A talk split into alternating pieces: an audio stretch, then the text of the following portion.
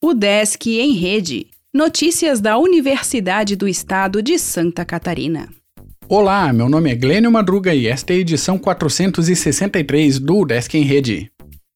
Laboratório da UDESC Lages poderá realizar testes do novo coronavírus.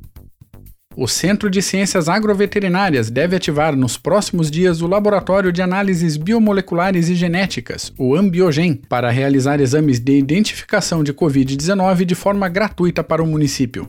Na última sexta-feira, dia 5, representantes da Vigilância Sanitária estiveram no local para uma visita técnica e para informar que o alvará sanitário será emitido nesta segunda-feira, dia 8 de março. O alvará é um dos últimos passos para a ativação do laboratório.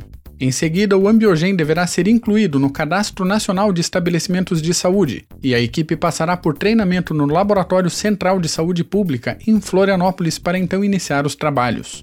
A implantação do laboratório é fruto de uma iniciativa da professora Carla Vogel, possível após o recebimento de recursos de um edital da FAPESC em junho de 2020. Desde então, a professora vem trabalhando para cumprir todos os trâmites e exigências para ativar a unidade.